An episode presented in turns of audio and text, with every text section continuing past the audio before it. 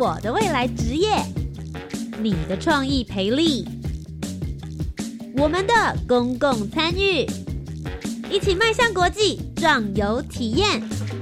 你的青春，你的青年时代，这里是青年故事馆。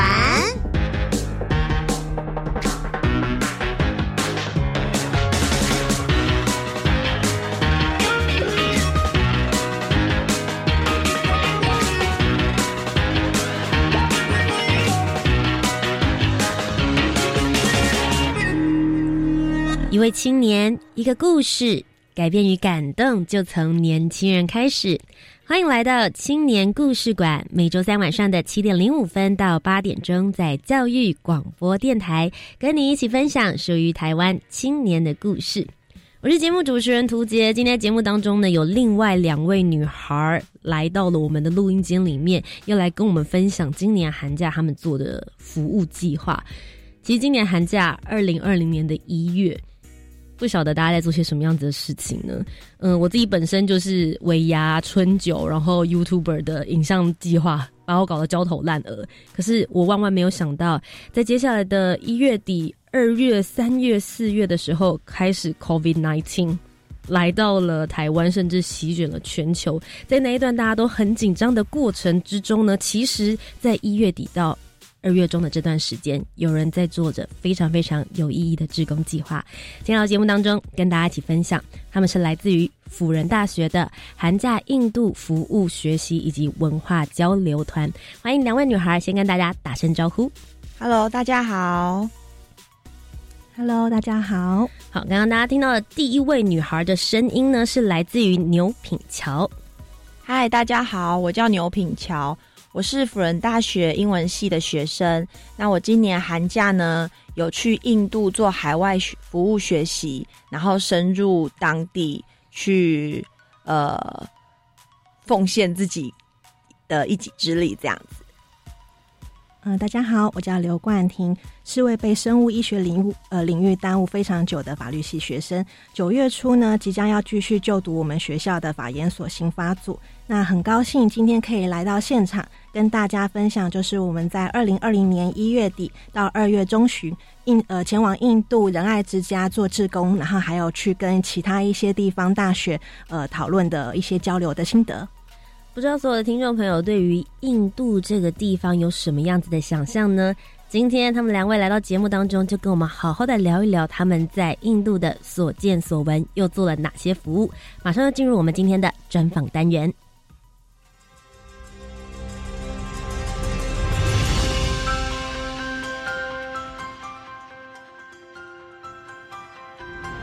公共参与，青年组织。志工服务，Let's go，一起。青年行动。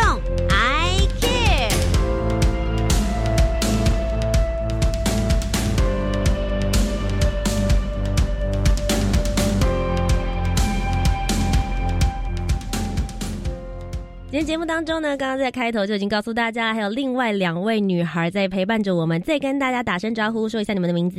嗨，大家好，我是牛品桥。嗨，大家好，我是刘冠廷。今年的寒假，也就是二零二零年的一月底的时候，他们咻的一下飞到了印度来进行他们的志工服务。究竟他们做了哪些事情呢？先跟我们聊一下，你们这个志工队有多少人一起去？你们到那边大概又是做了哪些服务内容呢？好，嗯，大家好，我是品乔，我是这个志工团队的副总招。那其实我们志工团队出发前呢，发生了一些小小的插曲，就是我们一开始预计有十四个人，可是因为 COVID nineteen 突然爆发的关系，所以在出发前夕，即便我们机票已经订好了，还是有人因为家里的反对，所以就没有办法去。哎，你们两个很勇敢哎！确实，在当时的那个状况之下，大家对于搭飞机这件事情已经会开始有点摇摆跟恐惧了吧？你们怎么没有放弃啊，平桥？嗯，因为其实我们那时候当然想说啊，头都洗了，就把它洗完吧。已经有觉得洗发精在头上了，对好像不继续把水倒光不行。那冠廷呢？你刚刚说你是被工位耽误的法律系生物医学领域，生物医学领域，那你应该对于病毒传染这件事情很有警觉性啊。嗯，是没有错啦，但是因为呃。头都洗，就是机票都买了。我想要要退机票是件很麻烦的事情，竟然是因为这个。对，所以就想说，好啦，其实因为当时的状况，台湾还没有很严重，然后印度其实当时也没什么，那时候也还没有完全没有疫情嘛，所以就觉得应该算是安全的状态，就搭了飞机就去到当地。那你们最主要志工服务团在那边待几天，又做了哪些的服务呢？我们在那边总共待了，我记得是十八天，哇，蛮久的哎。对，那我们其实最主要的目的，第一周是去做服务，嗯，就是我们去德雷莎修女的慈善机构仁爱修仁爱之家做服务。那除了做服务以外，因为其实带带领我们的老师，他是辅仁大学。唐维敏教授，那他其实每一年都会去印度做海外服务，所以他对印度非常的了解。嗯，那想当然了，一位教授带着一群自己的宝贝学生到了印度，他就会想要把他所知道的事情都告诉我们。嗯，所以我们白天很辛苦的去做服务，完之后，我们下午还要跟着教授，就是匆匆忙忙的去当地，就是了解当地的文化。嗯，所以我们白天是志工，晚上那个下午是文化之旅。即就是完全都没有停顿，就对，学习服务，学习服务，真的非常的一直在输出。当然也有很多的输入去吸收当地不同的文化。不过我会很好奇，因为你们两个的背景完全不一样嘛。品桥是呃英文系的，然后冠廷是法律系。你们当初为什么会想要去印度做志工啊？冠廷先好了，嗯。要去，应该说想去参加的原因，如果要讲起来，就是真的三天三夜讲不完。但是我就简单的总结一下，因为法律系的，就是养成主要是教导学生凡事都要实事求是。那再就是平常大家对于印度的呃第一个印象或。经常听到都是一些负负面的观点，像是什么女人公敌国啊，然后种姓制度剥夺基本人权等什么之类的。所以，身为一个法律系的学生，就是我平常这样听，但是因为说我从来没有亲眼就是看到过这样子的现象，所以我就觉得说，哎，以后有机会我一定要去一趟，然后看看是不是真的就像我听到的那样子。嗯，所以我才会，然后就刚好因为福大是每年都有就是派志工，就是做短期的一些志工的，然后去海外去印度，所以我想说，哎，有这个。机会，所以我就想说，我去参加一下，然后就是顺便当做就是呃送给自己的毕业礼毕业礼物，去体验一下不同于以往就是充满备考压力的寒假生活。所以其实你是今年刚毕业而已，对，今年刚毕业的学生。好，那再来品乔呢？你又为什么会想要出去做职工？嗯，其实我我非常喜欢服务人群。嗯，在这次此趟印度之旅前，我大二的暑假。有去那个大陆的陕西，非常偏乡，就是你到你坐飞机到了陕西的首都，呃，西安，你还要再坐六到八个小时的车程到边境那边有一个偏乡，我去那边的。教会那边就是做英语的教学，就是协助当地的孩子，因为其实他们那边的教育资源非常的匮乏，有些孩子甚至没有去受教育，只能跟着父母亲去做工。嗯，所以那那时候去做服务的时候，我就觉得说，嗯，服务人是一件很棒、很有意义的事情，因为其实，在你服务的过程中，你可以去反思自己是不是也需要被人家帮助。有时候其实好像是我们在帮助别人，可是其实最大的回馈是自己。嗯，那其实这次去印度呢，我有一个自己的小小的私心，因为我自己有列一个人生清单，是就是一生中一定要看一次泰姬玛哈林，真的，这个也在我的人生清单里面。对，可是因为还没有去印度之前，我就会想说，印度好像是一个很可怕的地方，因为毕竟。你看网络上的一些新闻，或者是搭火车会被抢啊，女生去到那边的话，可能就是男生会对你不礼貌啊，不然就是一直盯着你看。嗯嗯，所以我其实想说，我们旅游也不可能去印度，那刚好这一次，哎，居然是去印度，哎，太棒了，我一定要去。嗯，所以后来就算武汉肺炎，我也不会就是不会打掉我想要去印度的这个决心，这样子。就是决定好，我们还是出发，一面服务，然后一面探索这个世界，探索印度这个地方。那其实我会很好奇，应该大部分的听众朋友，可能我觉得有百分之八十或百分之九十的人是没有去过印度的。你们这次到哪一个城市？我们第一站是到加尔各答，加尔各答。对，如果用你们两个自己的形容的话，你们会怎么样子来说这个城市呢？第下去的第一第一件事就是，天哪，这是什么空气？空气有味道吗？还是是雾雾的吗？就空气中非常的有一种很特别的味道。你们后来有去找出来源吗？是来自于哪里？或是来自于什么造成的？那个很不像是我们闻那个垃圾场的味道，是一种不好，所以是不好闻的，不好闻，是不好闻，是一种有一种那种空气闷闷的感觉。嗯哼，可是它其实气候不是闷的，可是你空气又闻起来好像有一种东西在里面，可是你形容不出来，混合了某一个味道，对，就会让你感受到这个空气里面有一些悬浮微粒。哦，对，悬浮微粒，对，就是这个。那这就是你们对于。印度的第一印象，对。那实际待下来，你们待了十八天的时间，待完之后呢？除了空气还有味道之外，你们会怎么样子形容它的街道、它的市容，甚至它吃的东西？嗯，就以加尔各答来讲，哈，其实。我原本当初其实，在去印度之前，我就有先想象过一下，就是当地的状况。但是我觉得加尔各答是已经出乎于我的就是想象之之外了。那你本来想象的是什么样子？嗯，我原本觉得它只是一个，就是可能呃比较落后，或是可能它比较就是建筑物比较呃稀疏，没有那么繁荣的地方。嗯对，但是毕竟它曾经是就是英属殖民地的首都。那我后来亲眼看到之后，其实我是有一点呃感到 shock 的。对，因为他们可能就是街道呃，应该也不能说拥挤，就是可能车辆啊、人群什么之类的，就是它的整个的市容，其实呃，我我个人来讲，我是觉得。有点让我觉得，哎，怎么会是这个样子？就是你好歹当初也是一个就是旧首都吧，为什么会变成现在这个样子？但是这当然这只是一部分的地方，它其实还是有某些区域是至少规划的还算整齐的部分。所以其他的地地区分布有很多地方，那只是刚好我们那时候从机场出来到我们要住宿的地方看到的状况会是这个样子。你们吃得惯那边的食物吗？就是印度的食物。我们其实老实说，我们虽然到了印度，可是我们吃印度菜的机会很少哦。我们都是吃中国菜比较多。诶，而且我们是有很多的呃中国餐厅。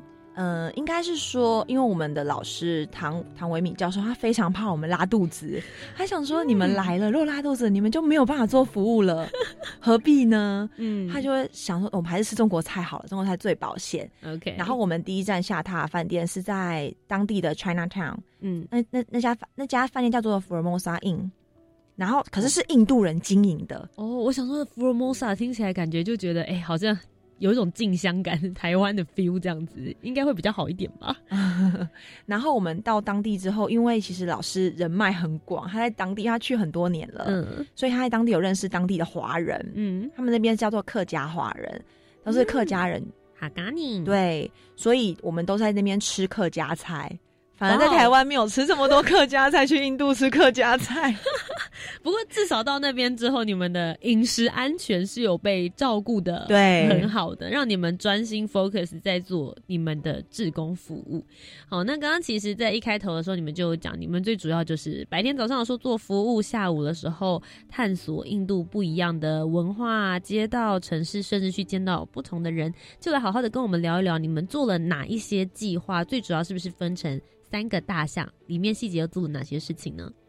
嗯，我们的大项，但最主要第一个大项一定是去做职工服务，嗯，因为我们这是我们最主要想要做的事情，所以我们一定会有去德雷莎修女的慈善机构。那我们第二个大项就是文化参访，嗯。文化参访就是认识当地印度的文化，那最重要的就是跟当地人交流。那我们要怎么跟当地人交流？不可能随便去找一个路人交流，所以那也是本着我们老师就是非常好的人脉，所以我们就跟当地的大学、印度的大学生有交流。那刚刚好他们是汉语系的学生，嗯他们是学中文，是所以我们可以分享我们的在台湾的一些所见所闻，分享给他们，因为他们非常想要知道台湾的事情，嗯。嗯，所以他们对我们非常的有兴趣。其实反过来来说，你们对他们也很有兴趣啊，毕竟你们都来到当地，然后生活的模式或是方法完全不一样，甚至长大的习俗、节庆、服饰，其实应该都有很多可以交流的部分。那我们首先先聚焦在第一个部分，也就是做志工服务。刚刚有讲到的，你们是在呃德雷莎修女所创办的这个仁爱之家里面，那你们主要做的服务项目有哪些呢？嗯，我们服务的地点其实距离我们就是下榻住宿地点没有很远，嗯所以大概走路十到十五分钟就可以到了。所以我们其实就是基本上除了第一天，呃，前两天吧，有有特别先绕去就是那个仁爱之家那边先去跟。呃，国际职工共度早餐以外，其余时间我们是直接从我们下榻的饭店，然后直接走路到那边，应该是女女精神女精神病院对女精神病病患之家这样子。哼，对，那我们去那边其实最主要的就是洗很多很多很多的衣服。哦，我吓一跳！我刚刚以为你们就是要，比如说跟就是里面的病患或者是里面的住户们要跟他们交流互动。我想说，天哪，连在台湾可能没有专业背景的我们都不太会去这样子需要专业人士的地方做服务，所以你们是去那边比较做类似协助劳动型或是行政方面的工作。呃，其实我们也有跟他们接触，就是可能哦我们需要帮他们，就是涂抹一些乳液呀、然后可能就是陪伴他们。其实我觉得，呃。我们的工作除了劳力，可能就是呃洗衣服、晾衣服以外，另外一部分主要就是在陪伴他们，可能陪伴他们就是可能跑来跑去，或是帮他们擦乳液，嗯，对，然后或是可能帮他们就是稍微按摩一下。其实我们就是呃劳动跟人其实是都有接触到的。嗯那那个机那个区块本身又在分为就是呃比较年轻的女孩子的部分，跟成年人的部分，成年女性的部分。哦 OK，对，所以它是有不同的状况的。嗯，对，那是不一样的。不过其实你们去服务的时候，对方应该是不太会使用英文的吧，或中文，就是都是讲当地语言的，对不对？那你们要怎么跟他们当地人做沟通？就是服务的对象，body language，你是说用手势啊，或者是 smile 对的方式来去做沟通？对，你们一开始去的时候会不知所措吗？嗯，不知所措是没有，因为嗯我们一开始就有被告知说他们英文不会讲。对。因为其实后来才了解到说，其实印度当地人他们是讲 Hindi，是他们自己的印加话。嗯。那他们英文是有受教育的，例如说有读到近乎大学生才会开始使用英文。嗯哼，那其实像我们最常搭的交通工具去那边就是 Uber，嗯，那其实 Uber 司机很少会讲英文，也不太会讲英文，那怎么办？怎么解决？我们因为我们一定会先定位我们要到的地方，？OK，对，然后如果他听不懂，我们就会用指的，嗯，就是比他凶一点点，然后他就会听我们的话。印度旅行小 paper 定位好你自己的位置，然后比他凶一点，我要到这。对对，就是讲很简单的关键字。OK，这也算是呃有种求生意志啊，在国外的时候得用各种方式来去表达你自己的需求。刚刚前面讲的，你们的志工服务的话是到女精神病院那边去，那除此之外，其实还有第二个地方，对不对？对，第二个地方是垂死之家，是没错。这边所收容的人跟呃其他地方的人有什么样子的不同？好，就是垂死之家其实跟我们第一站女精神病院非常的不一样，因为女精神病院那边就是年龄层是有小孩。跟青少年，甚至是比较年长的，可是垂死之家的话，几乎都是年长的居多。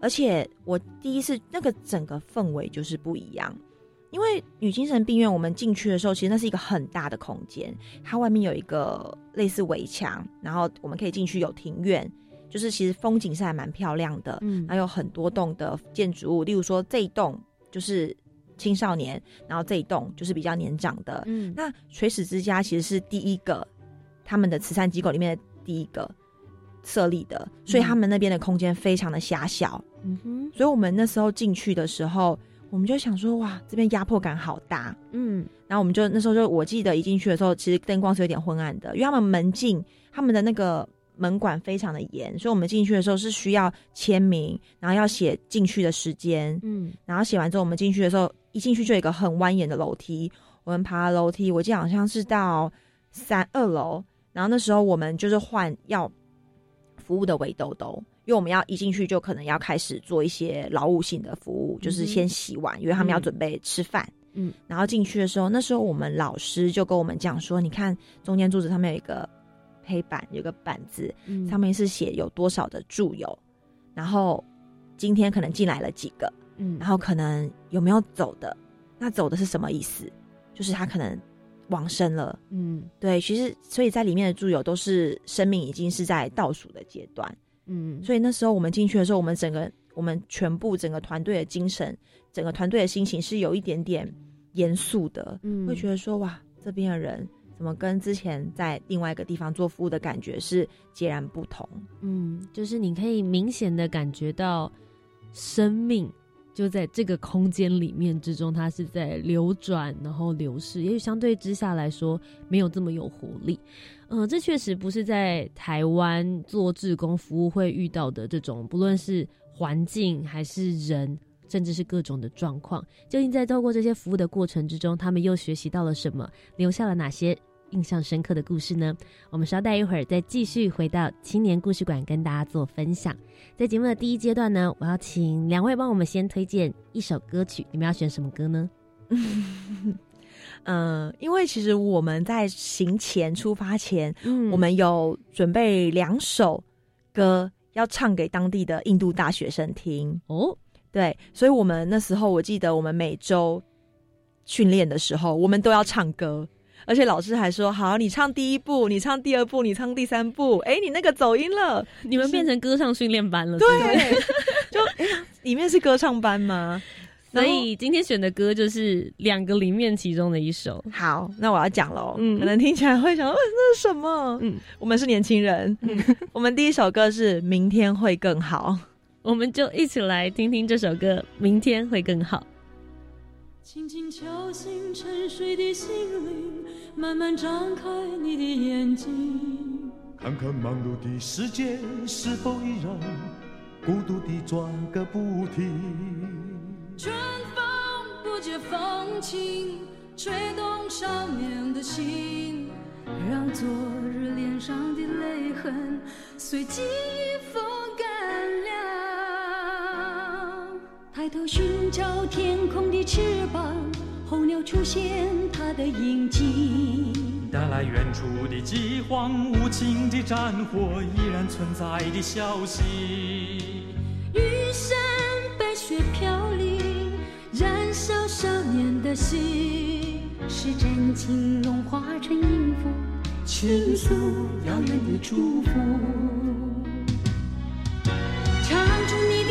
情，伸出你双手，让我拥抱着你的梦，让我拥有你真心的面孔。让我们的笑容充满着青春的骄傲，为明天献出虔诚的祈祷。谁能不顾自己的家园，抛开记忆中的童年？谁能忍心看那昨日的忧愁带走我们的笑容？青春不解红尘，胭脂沾染了灰。让久违不见的泪水滋润了你的面出你的热情，伸出你双手，让我拥抱着你的梦，让我拥有你真心的面孔，让我们的笑容充满着青春的骄傲，为明天献出虔诚的祈祷。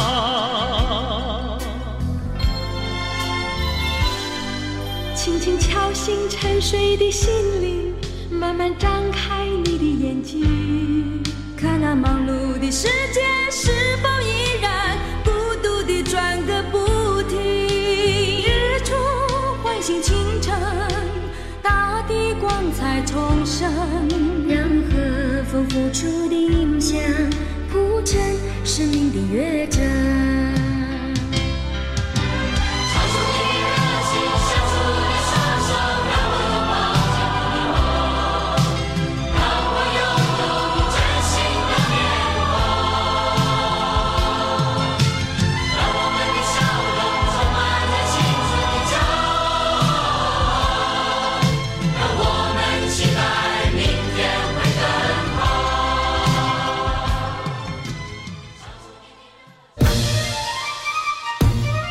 的家规该谁定？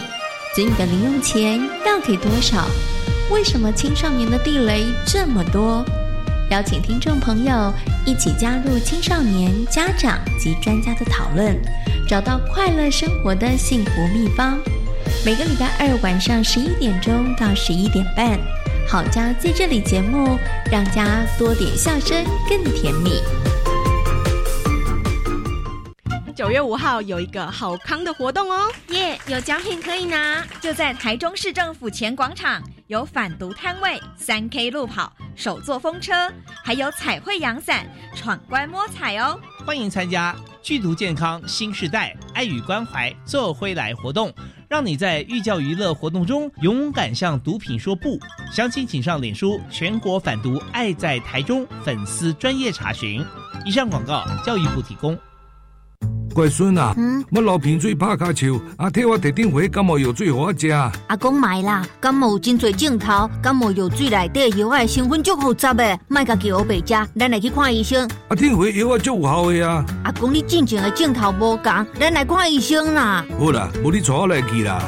提醒您：生病看医师，吃药问药师，正确吃药不乱买，健康生活才精彩。台北市政府卫生局、台北市立联合医院关心您。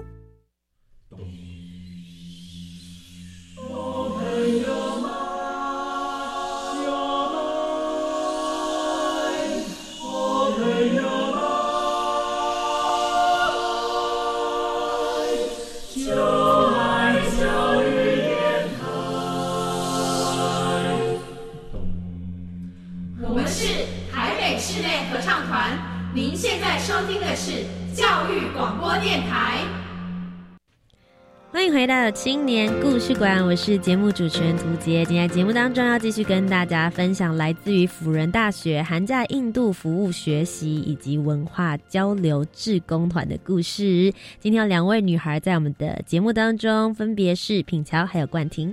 嗨，大家好，我是牛品乔。Hello，我是冠婷。刚刚在第一段的节目当中呢，其实有知道他们究竟去印度十八天做了哪些的服务项目，其实让人印象还蛮深刻的。他们早上的时间呢，去了女精神病院病病院的部分，然后另外也去了垂死之家，有看到了一些生命的流逝感，以及去找到他们自己能够在当地做的一些志愿服务。我相信待在那边十八天有。各种不同的故事在发生。如果要举里面最精华，你们自己到现在过了半年了，印象都还非常深刻，影响你很深远的事情会是什么呢？平超，好，嗯，其实我们在垂死之家做服务的时候，因为我是英文系的，嗯自然就是我就会对语言比较敏感，嗯，所以那时候我进去的时候，因为那时候其实来做服务的人很多，那除了我们台湾人以外，也有从世界各地来的人，例如说从德国啊，不然就从欧洲那边来的人。那那时候我想说，哎、人这么多，那我来看一下环境好了。嗯然后结果映入眼帘的，就是他们墙上都会挂几个板子，然后呢，那个板子上面非常的可爱，他写印加话。Hindi 跟英文中间的翻译，嗯就是例如说，哎、你好怎么讲？Hello 怎么讲？然后 Good morning 怎么讲？或者是嗯、eat 怎么讲？然后那时候我就觉得说，哇，好特别哦，还教我们印加话哎、嗯然后我就开始学，就慢慢的去跟着念。然后因为在垂死之家里面的住友，他们其实不太会讲英文，嗯，所以你跟他们讲英文，他听不懂。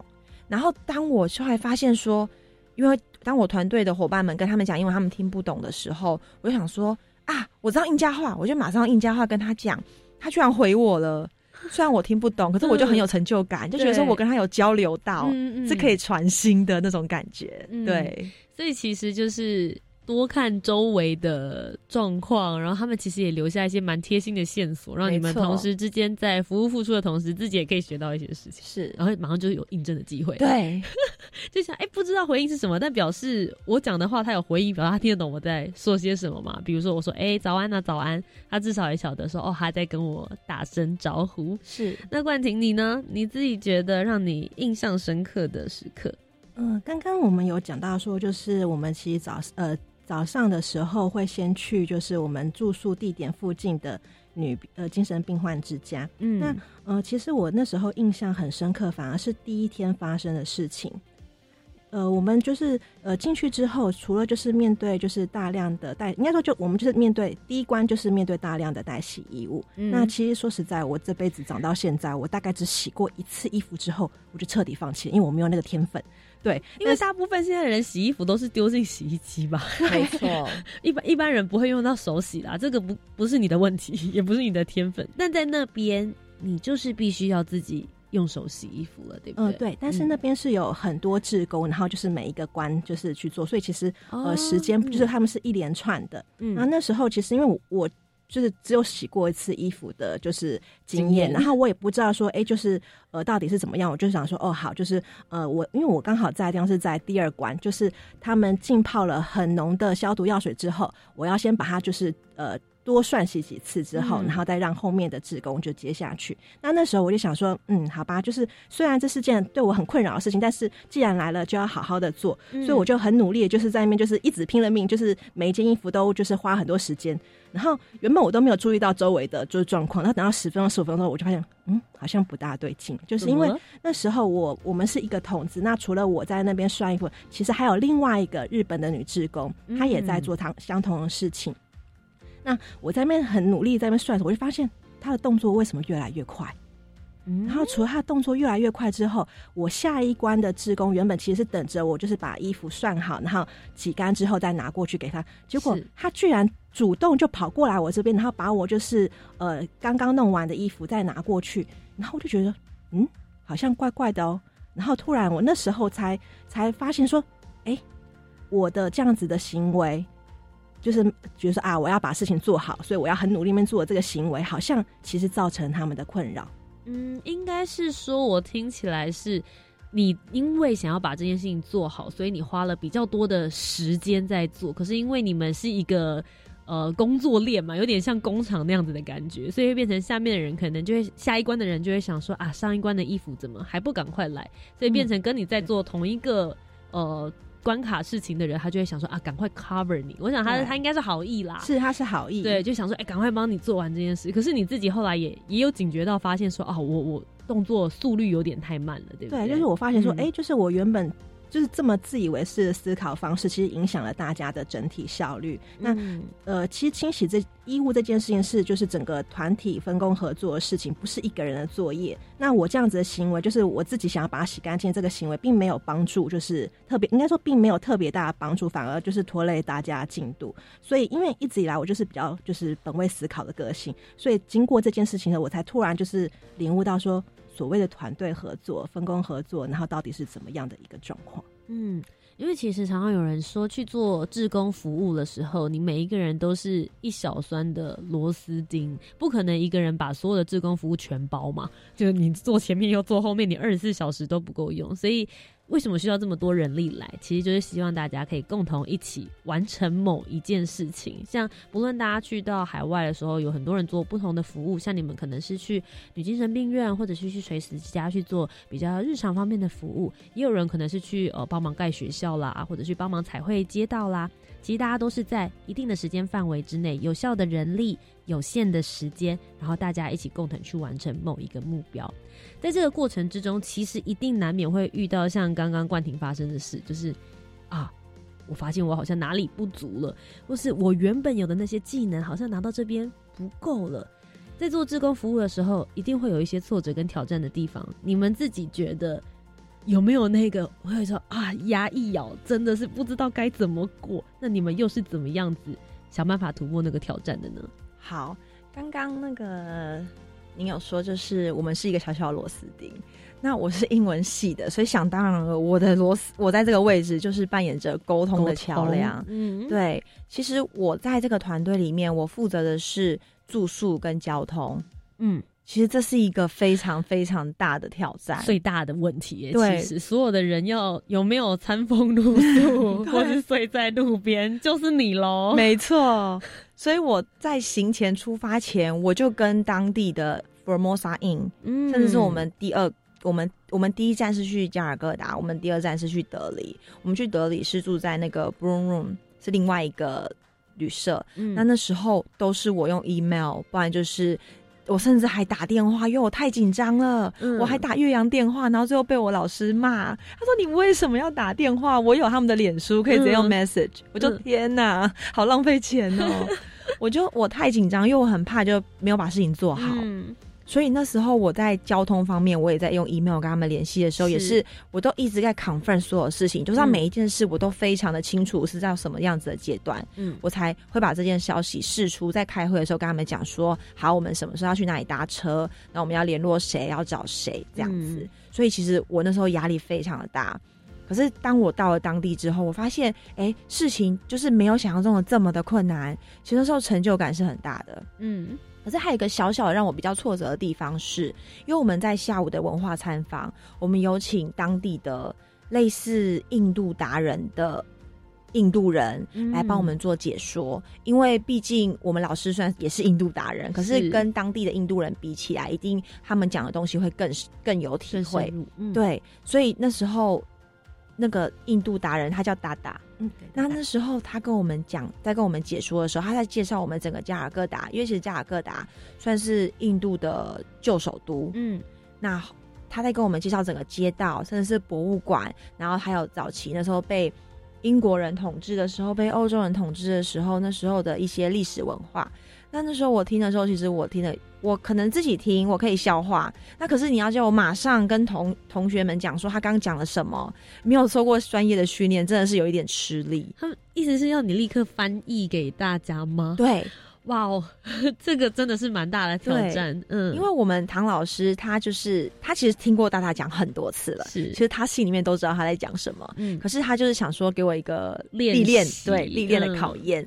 然后后来他就说啊。他不行啊，他就讲了他不行啦。这句话其实有，就是我有往心里去小小搓了一下。对，所以那时候我回回到那个房间的时候，我有偷偷的，就是跟那个同学们，就是说压力好大，我觉得哇听不懂，怎么办？然后他就安慰我说没有关系，你做的很好，真的，这团队要是没有你，我们真的不知道该怎么办。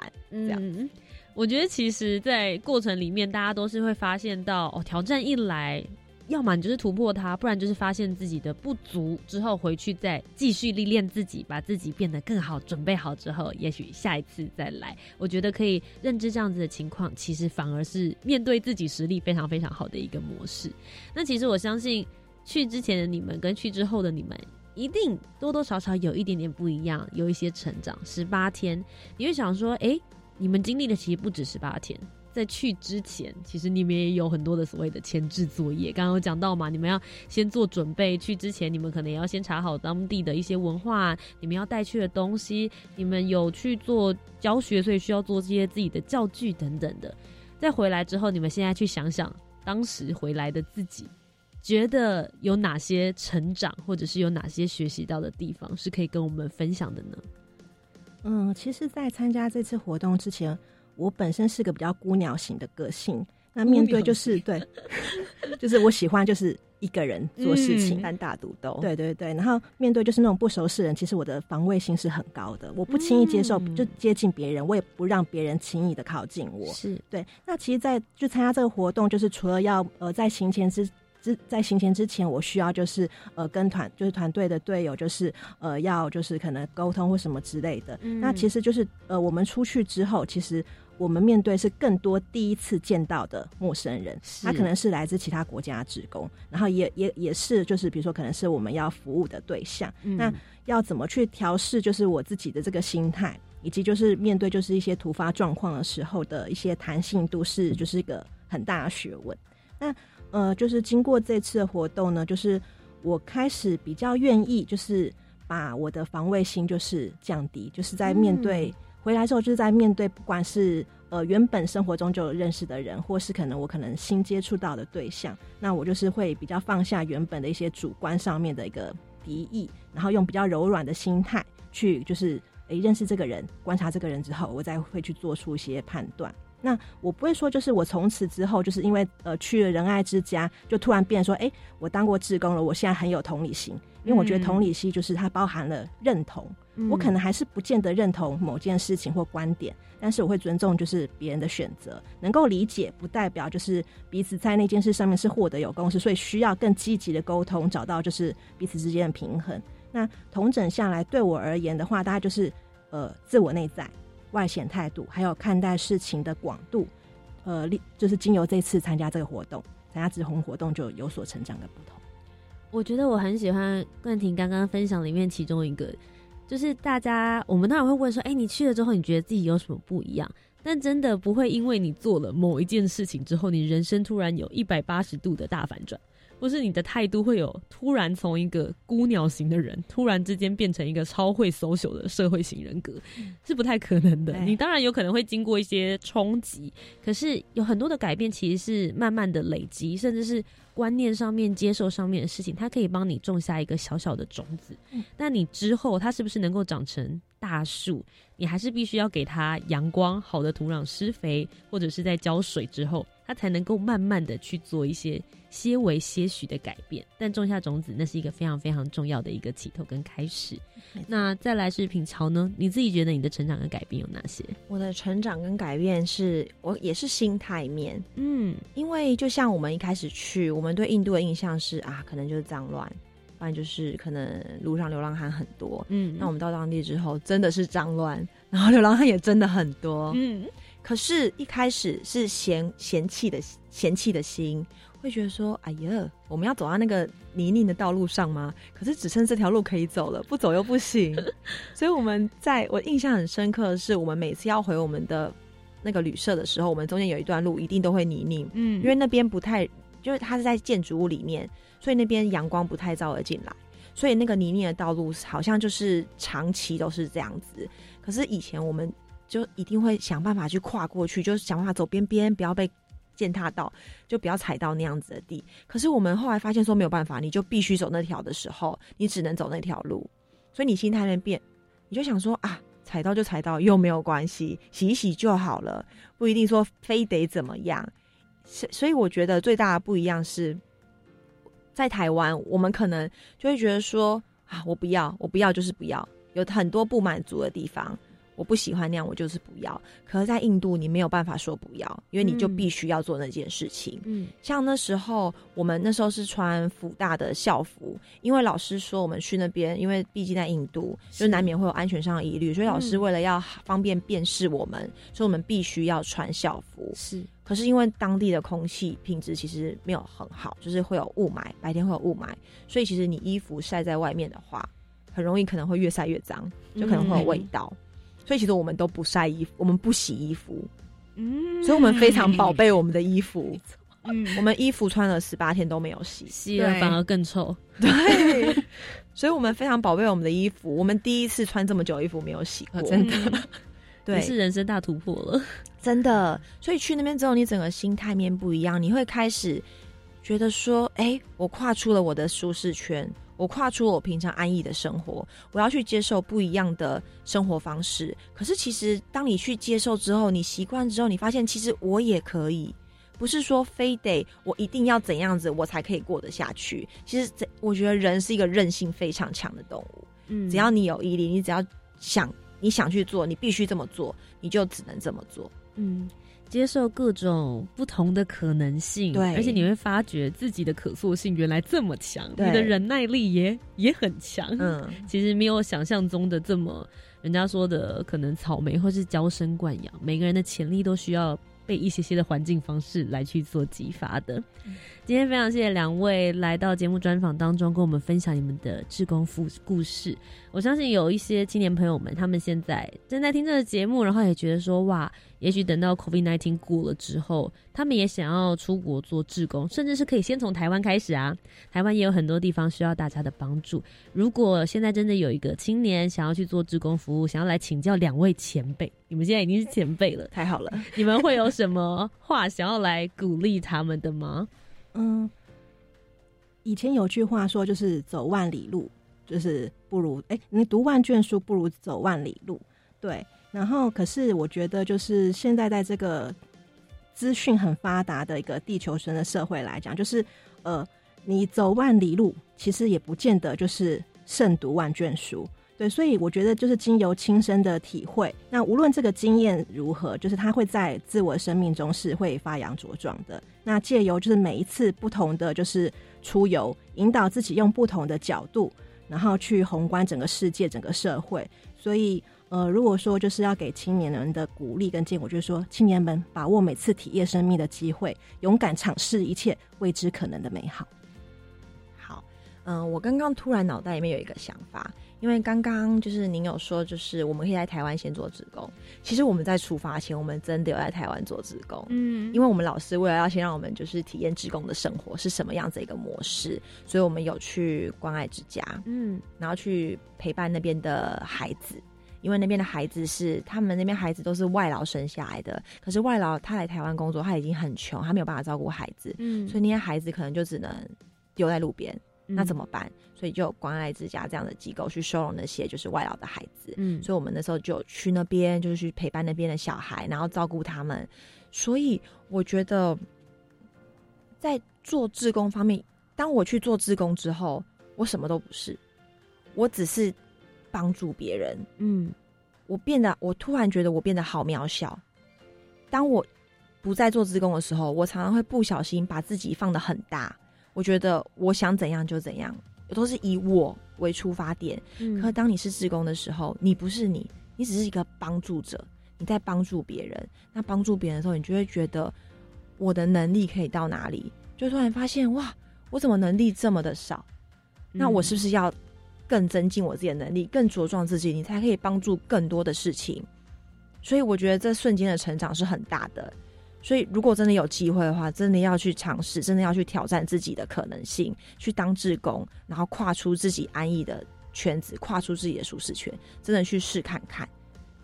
其实，在青年故事馆当中，我们访问过这么多的志工团队，我真的也是像最后品乔说的一样，每一个人来到这边的分享，最后的成长以及鼓励的话都不一样。能够去做一次志工得到的事情，绝对不是任何一个前辈跟你分享说，你就绝对百分之一百可以得到的。你要靠你自己去体会这个经验，要靠你自己去拿。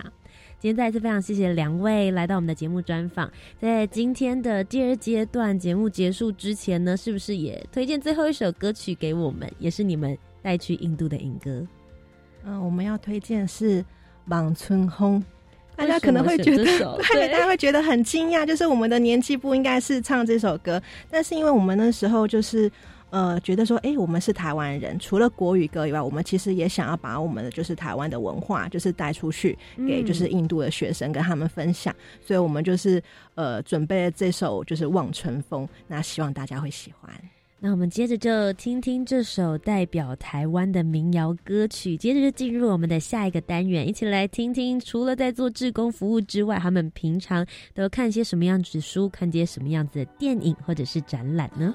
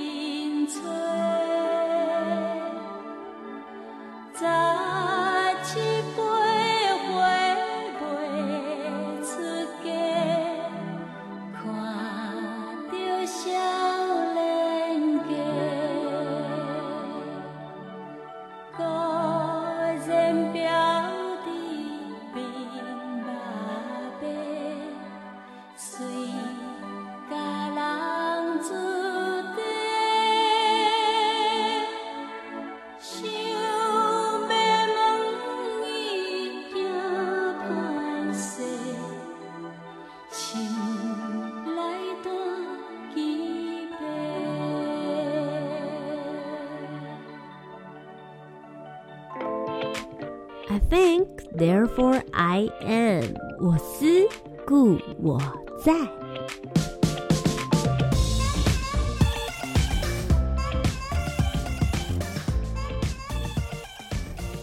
大家好，我是品乔。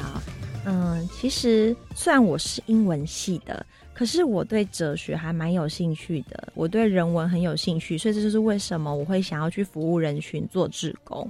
那其实我之前有修一个哲学系的课，然后老师有推荐我一本书，那本书非常的特别，那本是尼采写的，那本书叫做《查拉图斯特拉如是说》。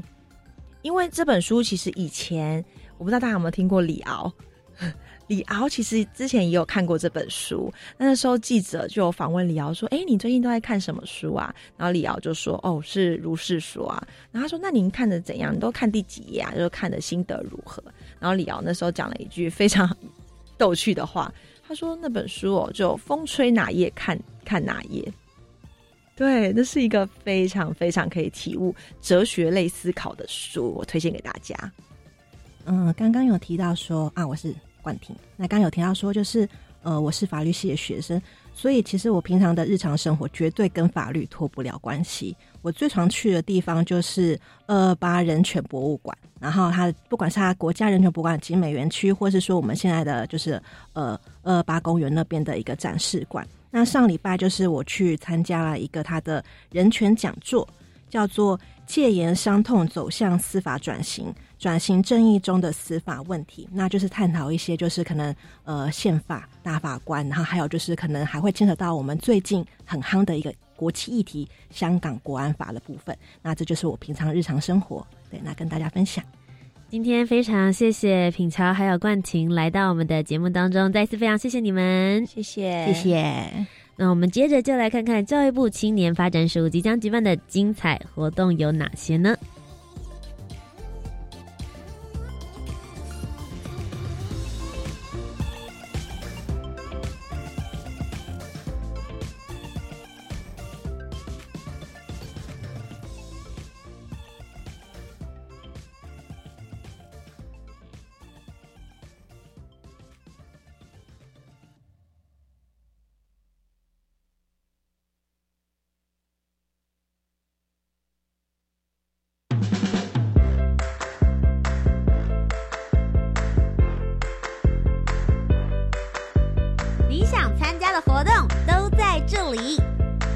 活动地图 I enjoy。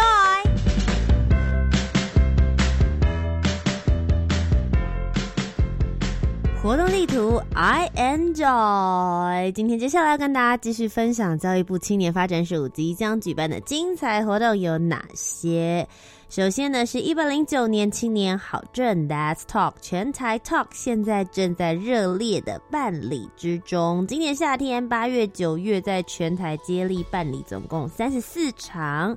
本年以城乡教育资源差距以及合理劳动条件及权益为讨论的主题，欢迎有对这方面议题有兴趣的热血青年们。一起来参加讨论。如果你想要参加的话呢，可以上我们教育部青年发展署的官方网站，或者是你搜寻 triple w use h u b use hub dot t w 就可以看得见喽。接下来是我们青年趋势线上研讨会，即将于十一月十三号的中午十二点到一点钟，一个小时来举办。以全球伙伴关系、防疫生活、数位科技来作为主轴的议题，邀请了唐凤政委主持及分享台湾的防疫经验，并且邀请国际与谈人来分享相关的经验，与线上青年会有互动的交流。欢迎青年朋友可以线上报名来蹦出跨国合作的新火花。今天最后一则消息呢，是青年壮游点的计划。教育部青年发展署跟非营利组织以及大专院校合作，在全国各地设置了总共六十八个青年壮游点，提供十五到三十五岁的青年全年度常态而且深度的在地服务。透过办理文化、部落、生态等多元活动，让青年可以体验台湾的在地生活以及文化。所以欢迎大家所有的青年朋友们，可以到壮游体验学习网来报名参加，来一场在。台湾的深度探索体验。